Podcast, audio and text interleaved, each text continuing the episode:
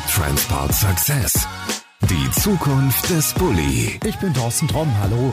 Diesmal musstest du ein wenig länger auf die neue Folge warten, aber ich kann dir versprechen, es lohnt sich, denn diesmal lassen wir uns ein Thema erklären, das gleichermaßen für Faszination, aber auch für viel Angst sorgt. Autonomes Fahren. Robotaxis, also Autos, die ohne Fahrer unterwegs sein könnten, werden aber in der Zukunft völlig alltäglich sein. Doch wann wird es soweit sein? Die AID braucht natürlich erstmal ein Versuchsfahrzeug und Testträger. Ich glaube, aus dem Entwicklungsfahrzeug lernen wir dann auch, wie wir ein Robotaxi bauen können. Genau wann können wir noch nicht sagen, aber ganz klar, unsere Mission bei Volkswagen Nutzfahrzeuge ist, ein Robotaxi zu entwickeln und dann auch als Volkswagen Nutzfahrzeuge ein Mobility as a Service Provider zu werden mit so einem Robotaxi? Das sagen Karl-Heinz Wurm und Alexander Hitzinger. In dieser Folge wollen wir uns mit dem Thema autonomes Fahren und Mobilität der Zukunft beschäftigen. Das machen wir ganz einfach mal in München, weil in München gibt es ein Unternehmen, das heißt AID, Autonomous Intelligent Driving. Und die sollen sich für den Volkswagen-Konzern mit dem Thema Mobilität der Zukunft beschäftigen. Karl-Heinz, hier bei der AID,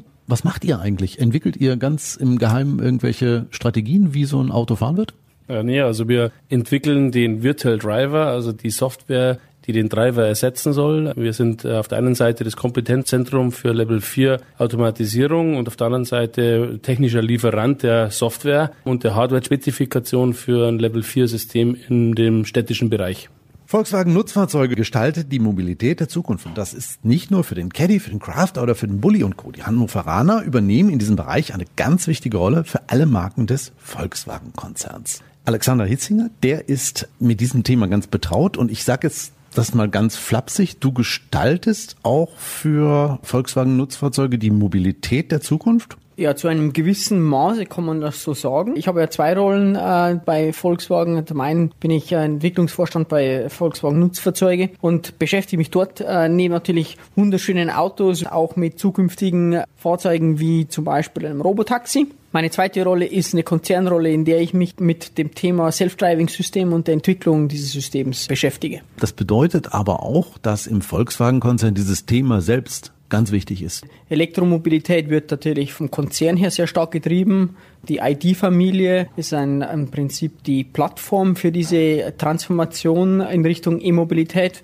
Wir bei Volkswagen Nutzfahrzeuge entwickeln und bauen den ID-Bus, den wir zu einer ID-Ikone entwickeln wollen. Das heißt, von daher sagen wir, spielen wir eine wichtige Rolle in der Elektromobilität im Bereich autonomen Fahren wollen wir die Ersten sein, die ein Robotaxi entwickeln und einsetzen und dann auch als Mobility as a Service Provider, als Vorreiter im Konzern dieses neue Geschäftsmodell vorantreiben. Da muss ich mal eben reinhaken. Du hast gesagt, wir wollen den ID-Bus als Ikone entwickeln. Ich war auf der IAA und ich habe gesehen, wie die Leute sich die Nase dran platt gedrückt haben. Der ist schon eine Ikone.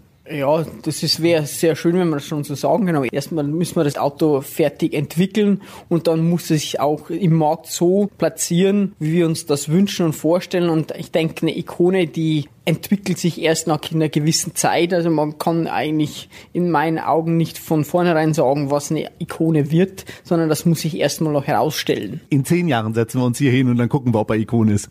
Äh, genau, das ist genau das ist der Punkt. In zehn Jahren wollen wir alle zurückblicken und wollen sehen, ja, okay, wir haben die richtige Ikone geschaffen. Zehn Jahre, das ist jetzt mal so ein Zeitpunkt, wo ich auch nochmal den Ball aufnehmen muss. Wenn man über das Thema autonomes Fahren redet, der ID-Bus soll ja autonom fahren.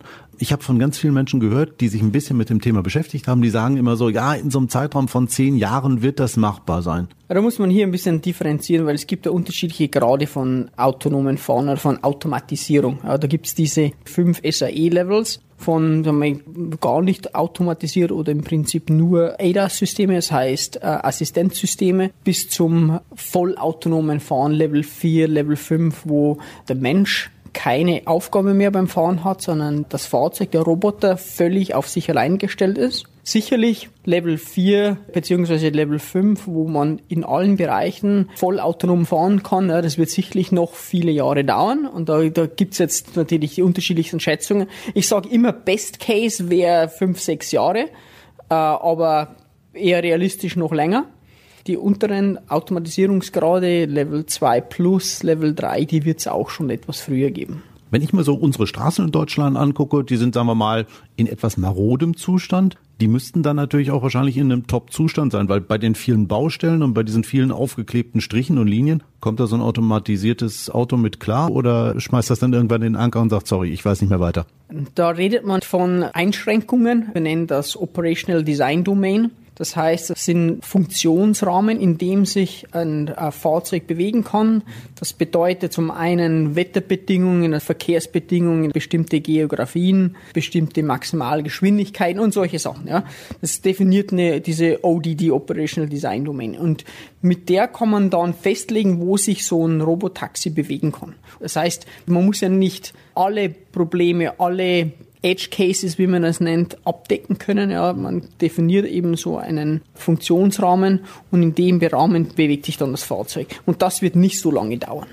Ja, Karl-Heinz, was meinst du denn? Zehn Jahre? Also da bin ich mit Alex seiner Meinung. Man muss schauen, äh, wann äh, genau sowas fertig ist. Ähm, das hat auch damit natürlich was zu tun, wie schnell die Sensoren und die Hardware erstens verfügbar wird und auch preislich verfügbar wird, so dass es vom Business Case auch Sinn macht. Also gibt es viele Abhängigkeiten und ähm, ja, so in den nächsten fünf Jahren haben wir hoffentlich bestimmte ODDs, in denen wir dann erfahren können. Man hört ja immer in diesem Zusammenhang mit dem autonomen Fahren Layer und Level, da gibt's irgendwie eins bis, ich meine fünf, also mag auch falsch sein, jetzt korrigiert mich. Alex, was hat's denn mit diesen Layern und Leveln zu tun? Also dann beginne ich mal mit den Layern. Also innerhalb von VW reden wir über fünf Layer.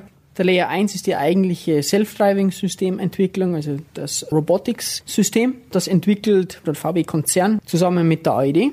Der Layer 2 ist die eigentliche Fahrzeugentwicklung. Das äh, läuft bei VW Nutzfahrzeuge. Das heißt, dort integrieren wir so ein SDS-System in ein Fahrzeug, zum Beispiel den ID-Bus oder auch ein zukünftiges Robotaxi. Das heißt, die eigentliche Fahrzeugentwicklung ist der Layer 2. Der Layer 3 ist dann Teil von einem Mobility as a Service, wäre dann das Flottenmanagement. Das heißt, das Warten der Fahrzeuge, das Laden der Fahrzeuge, das Reinigen der Fahrzeuge und so weiter. Der Layer 4 wäre dann das eigentliche Mobility-Business-Modell. Das heißt im Prinzip die Application, mit der man sich so ein Robotaxi ordert. Und der Layer 5 ist dann weiteren Content, also Inhalte zur Verfügung zu stellen. Das wäre zum Beispiel Werbung oder Entertainment oder zusätzliche Services, wie man, die man sich so vorstellen kann. Ich dachte bislang immer, das hat irgendwas damit zu tun mit der Stufe, wie autonom so ein Auto fahren kann. Also ob ich einfach nur das für eine Zeit lang im Stau autonom fahren lassen kann oder ob mich dieses Auto per Knopfdruck, keine Ahnung, von Hannover nach München bringt. Ja, genau. Da gibt es jetzt eben diese bisschen die Verwirrung zwischen den Layern und den Levels. Also es gibt unterschiedliche Level von Automatisierungsgraden, also SAE Level 1 bis 5. Level 1 sind dann einfache Fahrerassistenzsysteme, wie zum Beispiel Cruise Control. Beim Level 2 gibt es dann weitere Funktionen, wie zum Beispiel automatisiertes Überholen. Beim Level 3 darf dann der Fahrer eigentlich schon einmal die Verantwortung an das Fahrzeug übergeben ja, aber muss aber trotzdem noch bereit sein, im Bedarfsfall vom Fahrzeug zu übernehmen. Das heißt, der Fahrer ist weiterhin die Sicherheitsrückfalllösung für den Roboter. Ich muss dich mal unterbrechen. Ist das das, was äh, Tesla im Auto hat? Nein, Tesla ist Level 2. Weil wenn man jetzt bei Level 3 ist, dann braucht man schon gewisse Redundanzen, weil dieses Zurückgeben an den Fahrer darf bis zu zum Beispiel 10 Sekunden dauern. Das heißt aber, in, innerhalb von 10 Sekunden kann natürlich sehr viel passieren. Das heißt, wenn jetzt da zum Beispiel eine Lenkung ausfallen würde, wäre das ja potenziell sehr gefährlich. Das heißt, man braucht eine redundante Lenkung, also ein zweites System, das dann übernehmen würde. Das heißt, der Fahrer nicht sofort übernehmen muss. Das ist dann der Level 3. Das Wichtige hier ist, dass der Fahrer weiterhin die Rückfalllösung, die Sicherheitsrückfalllösung für den Roboter ist. Bei Level 4 ist das nicht mehr der Fall. Level 4 ist das Fahrzeug, ist der Roboter komplett auf sich alleine gestellt, muss mit allen Situationen umgehen können, solange sich der Roboter in einer bestimmten Operational Design Domain befindet, was wir vorhin mal kurz angesprochen haben. Das heißt, solange sich der Roboter, das Fahrzeug also in diesem Bereich befindet, geografisch oder auch was die Verkehrsbedingungen angeht oder was die Wetterbedingungen angeht und so weiter, ist der Roboter völlig auf sich allein gestellt und der Mensch ist keine Sicherheitsrückfalllösung. Ja, das ist der wichtige Unterschied. Beim Level 4 heißt das aber, es ist immer noch ein Lenkrad drin. Äh, muss nicht unbedingt so sein. Es könnte auch ein Level 4 Fahrzeug geben ohne Lenkrad, kann sich aber halt dann nur in einer gewissen ODD bewegen. Ja. Wenn man jetzt aber zum Beispiel ein Fahrzeug will, mit dem man überall hinfahren kann, das Level 4 System aber nur eine gewisse ODD bewältigen kann, dann braucht man per Definition ein Lenkrad, um in diesen anderen Bereichen auch fahren zu können. Wenn man jetzt aber sagt, man hat ein Robotaxi, das ist L4 und man fährt nur innerhalb dieser ODD, dann braucht man kein Lenkrad. Aus dem Grund kann ein äh, Robotaxi L4 sein. Ja? Level 5, und das ist jetzt eigentlich der theoretische Level, Level 5 bedeutet, das Fahrzeug ist in der Lage, überall zu allen Bedingungen vollautomatisch zu fahren, ohne Rückfallebene. Und ich sage, das ist eigentlich der theoretische Level, weil der ist noch sehr, sehr weit weg. Weil das heißt ja im Prinzip, das Fahrzeug müsste irgendwo in Indien auf Schotterstraßen, ja, ohne irgendwelche Infrastruktur und so weiter, ja, äh, vollautonom fahren können. Ja.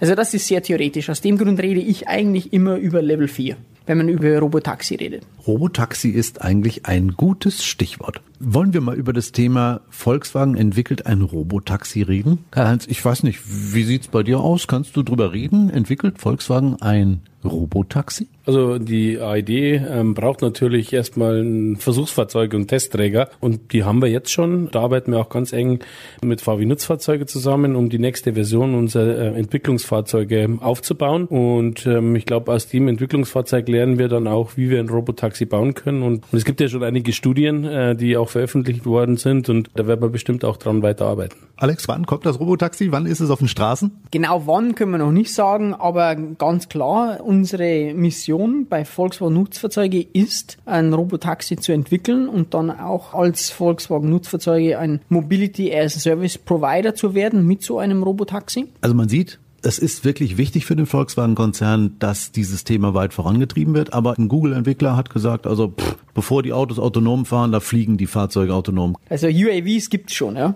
Flugzeuge, die völlig autonom fliegen. Steigst du da ein? Nein, nein, die sind ja unmanned. Drum UAV. Also von daher könnte man sagen, ja, guter Haken dran. Ähm, dieses Thema der autonom fliegenden Fahrzeuge, also man nennt die ja VTOL, ja Vertical Takeoff and Landing Vehicles, wo ja auch sehr viel Entwicklung betrieben wird. Es ist schon ein interessantes Thema, weil das natürlich einen anderen Bereich der Transportation bedient ja, und sicherlich äh, andere Probleme zu lösen helfen wird, andere technische Herausforderungen birgt. Von der Zeitschiene her glaube ich nicht, dass jetzt irgendjemand unterschreiben kann, was jetzt da wirklich früher komplett fertig sein wird. Da gibt es eben die unterschiedlichen Automatisierungsgrade. Ja, und wenn man jetzt zum Beispiel sagen würde, ein Level 5 Fahrzeug, das vollautonom überall auf der Welt äh, fahren kann, das wird sicherlich noch lange dauern. Ja, und also ein VTOL Fluggerät, das sich jetzt, sagen wir mal, in einem bestimmten Bereich bewegen äh, darf, kann, muss, könnte durchaus früher bereitstehen. Karl-Heinz, was sagst du? Wer fliegt oder fährt zuerst? Ist eine totale hypothetische Frage, weil es einfach unklar ist.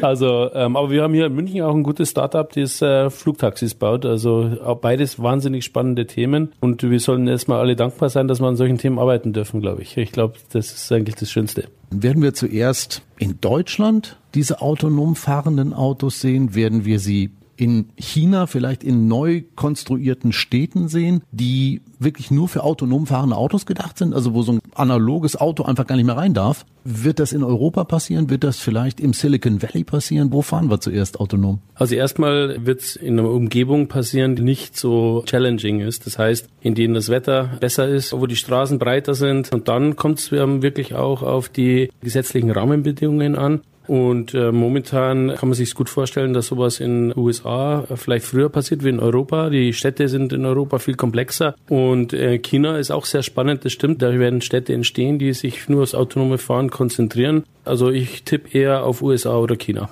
Ja, sehe ich genauso. In China wird es vielleicht Bereiche geben, wo man halt dann wirklich auch nur autonome Fahrzeuge betreiben darf ja, was natürlich dann diese Anforderungen relativ vereinfacht. Ja, und dort wird man auch sehr progressiv vorgehen, was jetzt zum Beispiel Infrastruktur angeht, was jetzt Kommunikation zwischen Infrastruktur und Fahrzeugen angeht. Ja, das wird eben den Anwendungsfall etwas vereinfachen. Die Kommerzialisierung wird in manchen Bereichen etwas schneller vorantreten, weil einfach auch der Kunde vielleicht offener für solche Themen ist. Also das ist sehr schwer zu sagen, aber Ähm, gesagt, darum glaube ich nicht, dass es jetzt eine Region geben wird, die da die vollen Vorreiter für Jahre sein wird, sondern es wird sich parallel abspielen, denke ich mal. Ich höre mal, Hannover ist nicht dabei. Äh, nee, das habe ich jetzt nicht gesagt. Äh, in Europa, wie Karl-Heinz schon gesagt hat, sind die Anforderungen etwas schwieriger. Erstens ist das Wetter halt wesentlich schwieriger. Man hat viel mehr Regen, auch Schnee. Man hat sehr komplexe Verkehrssituationen, auch, sage ich mal, engere Straßen und so weiter. Es ist von daher vom Anwendungsfall komplexer dann ist auch von den Regulatoren her eine komplexere Situation, weil wir in der EU natürlich auch viel mehr Player haben, ja, die sich da irgendwo einigen müssen. Also da gibt es einige Sachen, die es etwas schwieriger machen, da Vorreiter für Europa zu werden. Das ist wirklich in der Tat in Europa die Schwierigkeit. Das heißt aber nicht, dass man es vielleicht in einem wirklich sehr abgespeckten ODD auch in Europa einsetzen kann zu ähnlicher Zeit. Also man kann sich überlegen, ob so ein Fahrzeug am Flughafen rumfährt. Da gibt es jetzt auch schon die autonomen Züge oder auch in Häfen. Das sind so Anwendungsgebiete, die man sich überlegen kann, ob die auch in Europa schon früher Sinn machen, bevor man es in der Innenstadt sieht. Alex hat eben gesagt, also da müssen auch so gesetzliche Sachen geschaffen werden. Ist für mich jetzt die Frage, muss die Bulli-Marke im Konzern dann auch auf der politischen Ebene vielleicht mal aktiver werden und sagen, hey Leute, damit wir hier in Deutschland vorankommen, müssen einige Gesetze oder Haftungsfragen oder ähnliches geändert werden? Also das kann der Alex gleich auch nochmal beantworten, aber wir sind, glaube ich, sehr aktiv. Also der Konzern Volkswagen, aber dann die einzelnen Marken sind auch schon sehr stark aktiv und arbeiten mit den Gesetzesgebern zusammen, um solche Themen voranzubringen. Wir in der AED sind auch mit am Tisch und diskutieren, wie wir solche Gesetze schaffen kann, um auch in Europa autonom fahren zu dürfen. Ja, ich kann es nur bestätigen. In allen Regionen, also in Europa, aber auch USA und in China, sitzen wir am Tisch und arbeiten mit den Behörden zusammen und sind da sehr offen, geben unseren Input und treiben das, soweit wir das können. Wenn wir mal bei China bleiben. Ich habe von vielen Leuten gehört, die sagen, ach ja, komm, also diese ganze Mobilität der Zukunft, so elektrische Autos und selbstfahrende Autos, da ist Deutschland ganz weit hinten dran. Also wart mal ab, wenn die Chinesen irgendwie so das Tuch von dem Auto ziehen und haben dann plötzlich ein ganz tolles Auto da stehen, die überrennen uns alle. Hast du Angst davor? Nein, ich denke jetzt in Elektromobilität, da zeigt jetzt Volkswagen wirklich, wie man sowas machen kann, wie man sich den Markt erstmal ansieht. Nicht unbedingt der erste sein muss, aber dann, wenn der Markt bereit ist, dann als großer Konzern hochskaliert ja, und dann wirklich Elektromobilität zur Realität macht. Ja. Ich glaube, das zeigt Volkswagen gerade, wie man das machen kann und ich glaube, das machen wir ganz gut. Autonomes Fahren, da sind alle noch relativ weit weg, ja, das muss man einfach so sagen. Ja. Da gibt's noch viele Sachen, die erst auch noch erfunden werden müssen. Ja. Wir haben es vorhin schon ein bisschen angesprochen, da gibt's noch ganz viele Szenarien, die man algorithmisch noch nicht wirklich darstellen kann. Hardwareentwicklungen, die gemacht werden müssen, um jetzt die Kosten auf ein annehmbares Niveau zu bringen, um automotive Robustheit zu erzeugen.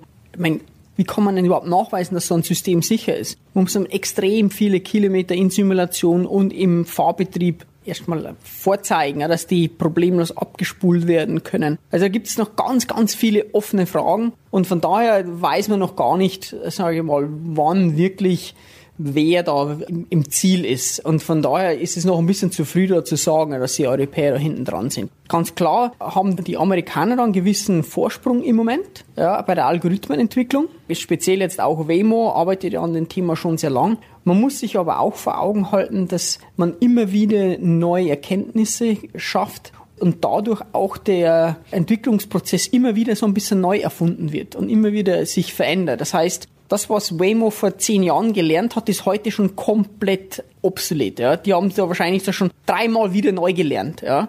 Und wir wissen nicht, inwieweit, sag ich mal, das, was wir jetzt gerade lernen, wirklich absolut relevant ist für das, was wir in fünf oder, oder zehn Jahren brauchen. Ja. Also da wird einfach sehr viel Know-how jeden Tag neu generiert ja, und was anderes wieder obsolet macht. Wenn ich da jetzt mal eingreife, wir reden jetzt mal über Mitarbeiter. Wenn du jetzt sagst, ähm, in den USA ist man ein bisschen weiter, was müssten wir hier machen, damit ja diese fähigen Leute vielleicht hier entwickeln und nicht, äh, keine Ahnung, wo auf der Welt. Hier zum Beispiel bei AID sieht's doch in München ganz nett aus. Also was macht man, damit die Leute hinkommen? Wir haben in Europa eben vielleicht nicht so aktiv an diesen Themen gearbeitet. Aber das machen wir jetzt hier seit fast drei Jahren und bauen dadurch natürlich auch das Know-how auf. Man muss natürlich auch Mitarbeiter abwerben können, auch aus den anderen Märkten, ganz klar, um eben sich dann mit neuen Mitarbeitern und erfahrenen Mitarbeitern zu mischen. Dann werden die auch alle viel schneller schlauer und ähm, baut dann eben auch Kapazität hier in Europa auf. Und ich glaube, das ist ganz wichtig. Und man muss ja auch sagen, es gibt in Europa auch ziemlich gute Startups, die auch aus Universitäten entstanden sind, die in dem Bereich auch gut forschen. Und da gibt es schon Talente. Es ist nicht so, dass gar nichts gibt. Da geht es voran. fördern Äh, ich will noch eins kurz dazu sagen, wo der Alex über die Elektromobilität gesprochen hat, mit der Strategie, ein bisschen zu warten und dann aber den Markt richtig aufzurollen. Das erinnert mich ein bisschen an meinen alten Arbeitsgeber bei Microsoft. Die machen es genauso. sind auch nicht immer die Ersten, aber dann entweder kaufen sie auf oder entwickeln selber und dann rollen sie den Markt auf mit der Marktmacht. Es gibt irgendwie so ein schönes Sprichwort, das heißt immer, die zweite Maus kriegt den Käse. Ja, genau, so ist es da ungefähr. Ja, genau. Und äh, zum autonomen Fahren vielleicht noch, dass der Zeitpunkt, wie weit wir vorne ist. Also ich glaube, ein großer Unterschied ist für die ID jetzt, aber auch eben mit der Kombination Volkswagen, dass man das mal skalieren kann. Das heißt, dir hilft eigentlich das nichts, wenn du nur die Algorithmen entwickelst und ein Auto im Retrofit dann irgendwie mit Sensoren ausstattest und dann versuchst, das zu skalieren. Das wird niemals funktionieren, wenn du in die Tausende, Hunderttausende Fahrzeuge gehen musst. Du brauchst einen OEM, du brauchst einen starken Automobilhersteller, der spezielle Fahrzeuge baut, nur für diesen Use Case. Und da sind wir einfach mit dem Volkswagen-Konzern viel, viel besser ausgestattet als wie Waymo. Und das muss man sich schon überlegen auch. Lass mich mal beim Volkswagen-Konzern bleiben. Viele Mitarbeiter, die jetzt nicht mit diesem Thema gerade vertraut sind, haben Angst um ihre Jobs. Es gab diese Pressemitteilung, 7000 Leute verlieren ihren Job. Könnt ihr beiden das bestätigen? Ist es wirklich so, dass jetzt das Elektroauto und das autonom fahrende Auto plötzlich alle Jobs auffrisst? Also autonomes Fahren für die Mitarbeiter bei Volkswagen frisst erstmal gar nichts auf, sondern es schafft nur Jobs und zwar ähm, relativ viel, weil äh, wir einfach die Kapazitäten weiterhin aufbauen müssen, um diese Software zu entwickeln und es nimmt erstmal von keinem irgendwas weg. Und selbst wenn äh, das Fahrzeug dann da ist, das Autonome in fünf bis zehn Jahren, dann äh, nimmt es auch jetzt erstmal nicht, nicht direkt einen Arbeitsplatz mit weg. Für die Elektromobilität, da ist, glaube ich, ein anderes Thema, aber das lasse ich Alex beantworten.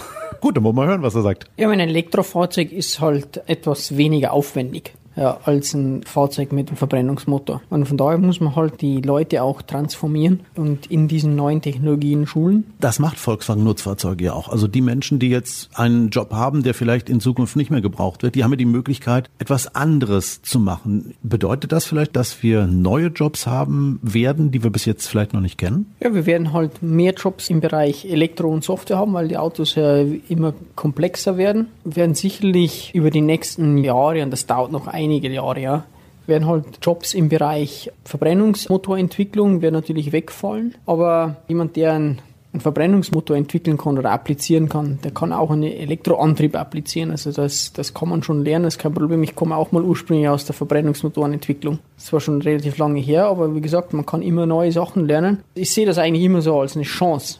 Ja, für Leute, die sich weiterentwickeln wollen, die neue Sachen lernen wollen, ist das eine super Möglichkeit. Also alles gar nicht so schlecht, wie manche Medien das immer darstellen. Das ist wirklich eine Herausforderung. Es ist, glaube ich, auch ein ganz anderes Zeitalter jetzt plötzlich. Ne? Irgendwer hat mir mal gesagt, du musst es ungefähr so vergleichen wie damals Bertha Benz, als sie mit diesem Ding lostuckerte und von Apotheke zu Apotheke fuhr. Die ist auch in ein ganz neues Zeitalter aufgebrochen und hatte keine Angst. Also vielleicht sollten wir weniger Angst haben.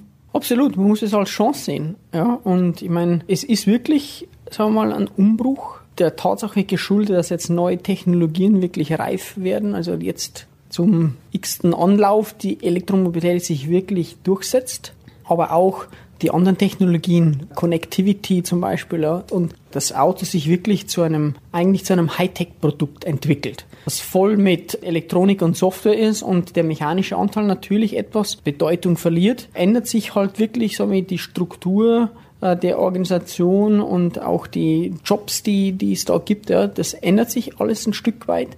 Natürlich hat das Fahrzeug immer noch vier Räder und Blech und Türen und Fenster und so weiter und Fahrwerk. Das heißt, diese Jobs werden natürlich nicht alle wegfallen. Das ist auch ganz klar, ja.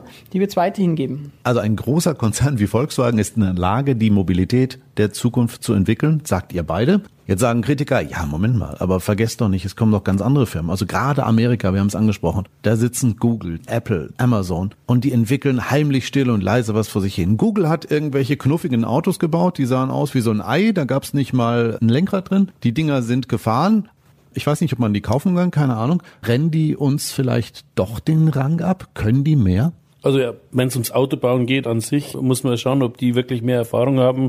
Ich glaube es nicht, weil das ist nicht ihre Kernkompetenz. Aber natürlich versucht es jeder und wer dann wirklich das Rennen macht, ist erstmal unklar. Ich glaube, wir müssen uns einfach auf uns selber konzentrieren und schauen, dass wir das rumkriegen, was wir gut können. Und der Volkswagen-Konzern kann eben gut Autos bauen und die Softwarekompetenz bauen wir auf und haben wir jetzt inzwischen auch mit der AED und auch äh, anderswo im Konzern. Und ich glaube, da müssen wir keine Angst haben. Karl-Heinz, da sagen Kritiker bestimmt, das ist aber auch ein bisschen arrogant. Also Tesla war auch nie ein Autohersteller und die bauen jetzt irgendwelche Elektroautos, die die Leute ganz toll finden. Ja, aber Angst war noch nie ein guter Ratgeber. Also egal, wo ich gearbeitet habe, wenn man sich darauf versteift, dass man glaubt, irgendeiner baut im stummen Kämmerchen was Besseres, dann kommt man auch nicht viel weiter. Alex, ich verrate jetzt kein Geheimnis. Wenn man dich googelt, dann weiß man, du warst mal bei Apple. Du hast auch an diesem ominösen Projekt Titan gearbeitet. Titan soll ein fahrendes Smartphone sein, was Apple angeblich auf den Markt bringt. Also ein ganz besonderes Auto, was so in dieses Apple-Universum reinpasst. Müssen wir Angst davor haben? Also ich, ist richtig, ich habe an Autonomous Technology bei Apple gearbeitet, äh, das ist auch Public Knowledge. Was Apple dann langfristig mal machen wird, das steht in den Sternen, das weiß man noch nicht.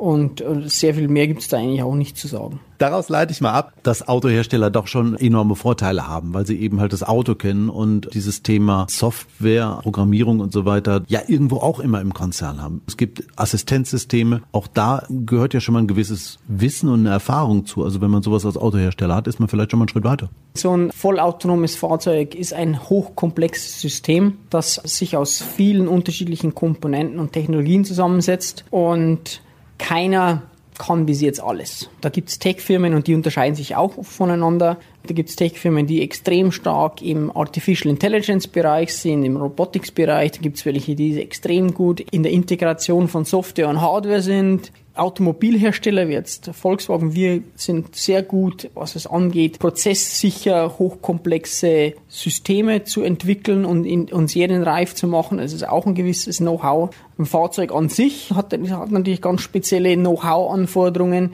die natürlich Tech-Firmen jetzt nicht haben. Also keiner hat dieses gesamte Know-how, das es braucht, um so ein vollautonomes Fahrzeug zu entwickeln. Und jeder lernt so schnell, wie es irgendwie geht. Und lernt in den Bereichen, wo er schwach ist.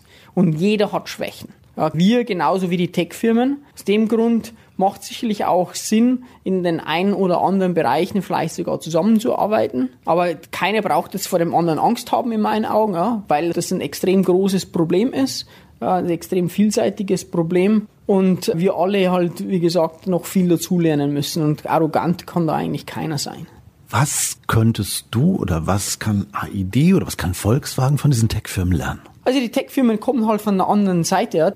Die sind sehr stark im Bereich Software, im Bereich sehr schnell iterieren, das heißt sehr schnell entwickeln. Die haben oft auch nur so ein bisschen mehr einen Start-up-Charakter, das heißt, so wie man so schön sagt, scrappy arbeiten, schnell probieren, schnell Probleme aufzeigen, schnell lernen. Auf der einen Seite gibt es einem Speed, der anderen Seite ist das keine Arbeitsweise, mit der man halt dann ein sehr robustes System entwickelt. Ja. Da muss man dann Prozeduren, Prozesse etablieren. Ja, da sind manche Tech-Firmen nicht so stark und auch Startups, ja, die können das nicht so wie jetzt ein Fahrzeughersteller, ein OEM. Das ist vielschichtig. Tech-Firmen haben natürlich auch speziell jetzt im Silicon Valley Zugang zum extrem starken Talentpool. Das hängt natürlich mit der Location zusammen. Ja, im Silicon Valley ist schön, der Lebensstandard ist hoch. Ja.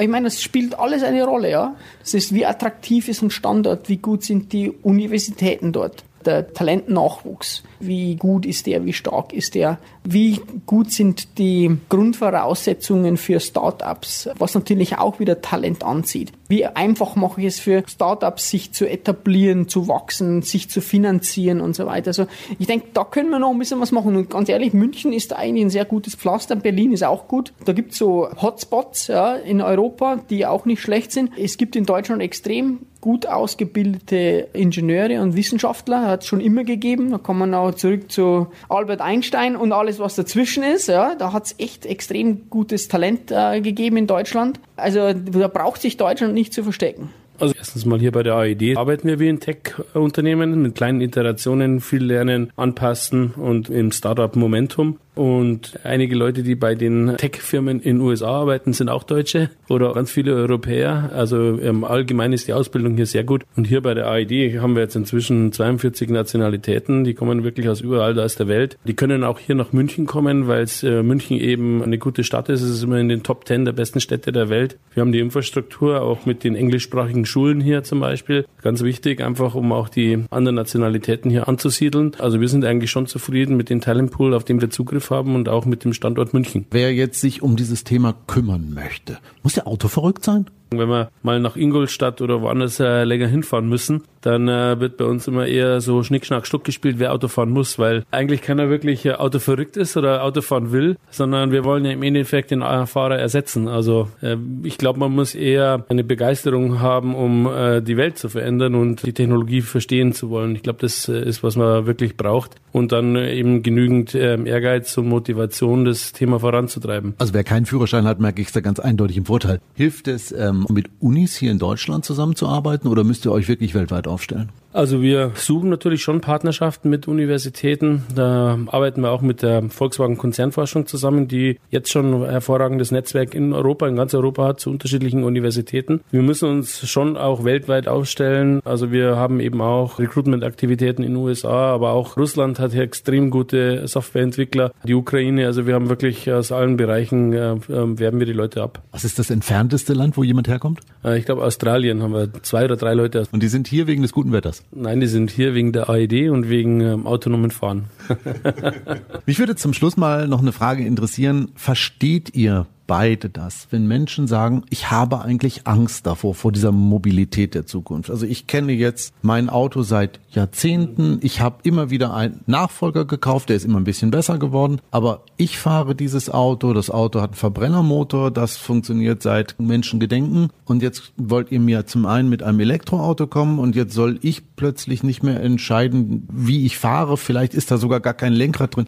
Karl-Heinz, kannst du verstehen, wenn Leute sagen, ich habe Angst? Ja, das ist eigentlich äh, im Ursprung der Menschheit, dass Menschen vor Neuem Angst haben. Und ich weiß nicht, ob sich ähm, noch alle daran erinnern, wie wir erstmal die Aufzüge hatten. Dann gab es da einen Mann, der war im Aufzug und hat den Knopf gedrückt und hat den Passagier mitbegleitet in einem Aufzug. Heute undenkbar. Also deswegen, ich glaube, dass sich die Menschheit sehr, sehr schnell umstellen kann, wenn es es erlebt und versteht und wenn dann auch das Vertrauen entsteht, indem dass man sehr viel fahrt, ohne dass was passiert. Alex, bei dir? Ja, ich kann das eigentlich auch nur so bestätigen. Angst ist äh, irgendwo ein bisschen natürlich, wenn man Sachen jetzt nicht im Detail versteht, weil wie soll man jetzt sicher sein, dass das alles eben sicher ist? Ja? Wie werden die Entscheidungen getroffen? Da gibt's dann auch immer wieder diese ethischen Diskussionen. Also das sind komplexe Fragen, ja, die sich halt die Leute stellen und das kann natürlich ein bisschen zu Ängsten führen. Ich glaube, das hängt dann natürlich auch ganz schwer davon ab, welche Leute das sind. Also ich denke jetzt mal junge technologieoffene Leute, die haben wahrscheinlich da keine Angst, sondern die freuen sich wahrscheinlich auf solche Sachen.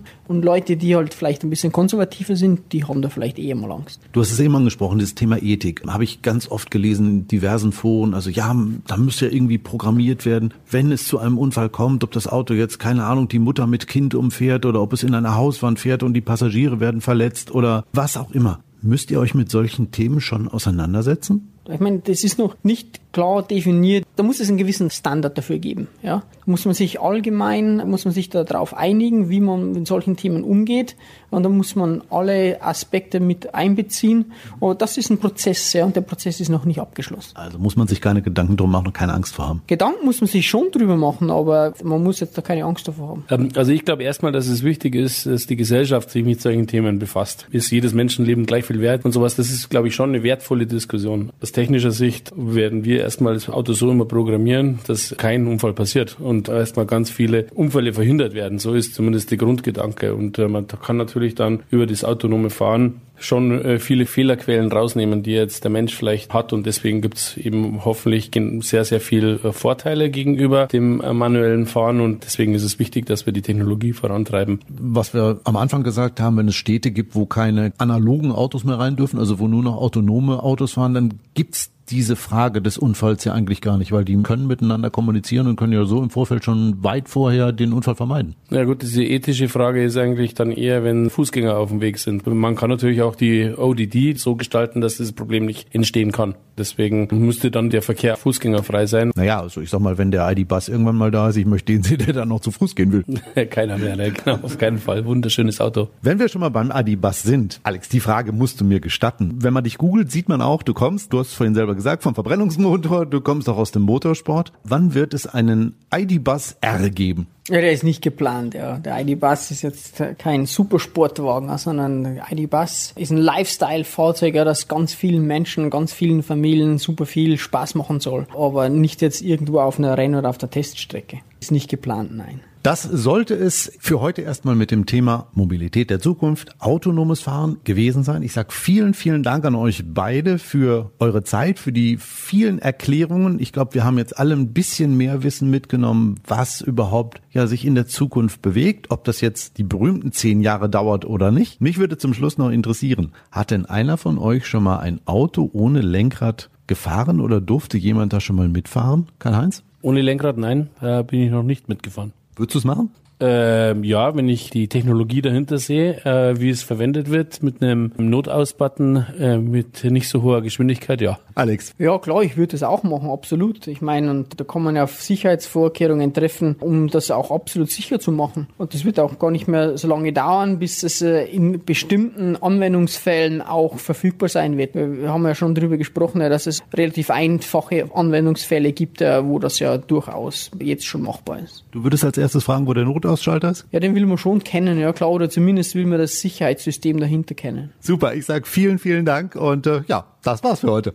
Up to date bleibst du am einfachsten, wenn du diesen Podcast abonnierst. Das funktioniert auf allen Kanälen, also bei iTunes, mit Google Podcasts, bei radio.de, bei Deezer, bei Spotify und so weiter. Solltest du eine Amazon Alexa haben, kannst du uns auch damit hören. Bei Amazon gibt es einen kostenlosen Skill dazu. Ich bin Thorsten Tom und wir hören uns in der nächsten Folge wieder. Bis denn dann. Ciao. Das war We Transport Success. Die Zukunft des Bulli.